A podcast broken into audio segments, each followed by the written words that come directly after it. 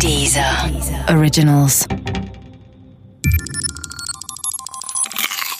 Wissensnacks. Nur für Nerds. Lexikon des überflüssigen Wissens.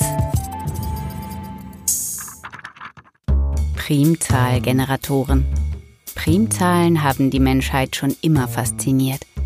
Der eine Grund dafür liegt darin, dass die Primzahlen so etwas wie die Grundbausteine der anderen, der Nicht-Primzahlen sind. Die 10 beispielsweise, eine Nicht-Primzahl, lässt sich durch fünf Zweier oder zwei Fünfer aufgebaut denken. Mathematisch gesprochen ist die 10 also durch 5 und durch 2 teilbar.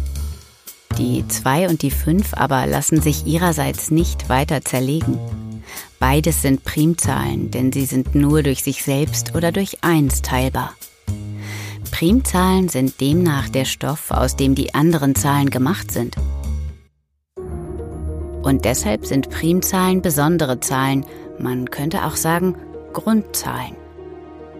Übrigens wurde auch die 1 bis ins Mittelalter hinein nicht als Zahl erachtet, sondern als Stoff, aus dem jede andere Zahl gemacht ist. Der andere Grund für die Faszination an Primzahlen ist ihre unsystematische Verteilung innerhalb der natürlichen Zahlen. Das meint, wenn du eine Primzahl gefunden hast, dann weißt du nur, dass du garantiert noch eine weitere größere Primzahl finden kannst. Denn es gibt unendlich viele davon. Du weißt aber nicht, wie weit es bis zur nächsten Primzahl ist. Manchmal ist sie ganz nah und manchmal richtig fern.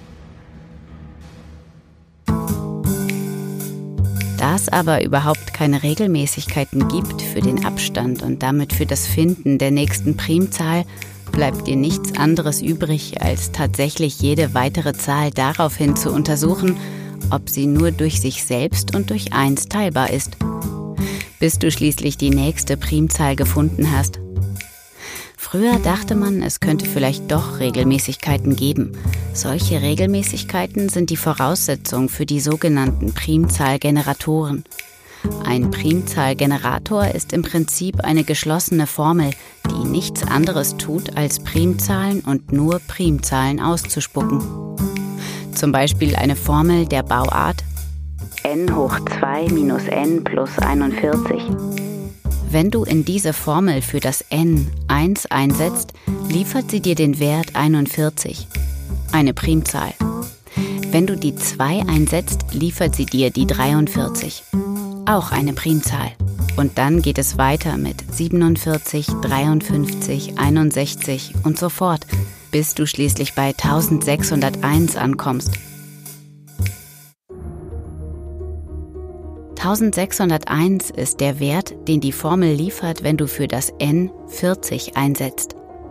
Und natürlich ist auch das eine Primzahl, wie alle Zahlen aus der Formel bis dahin.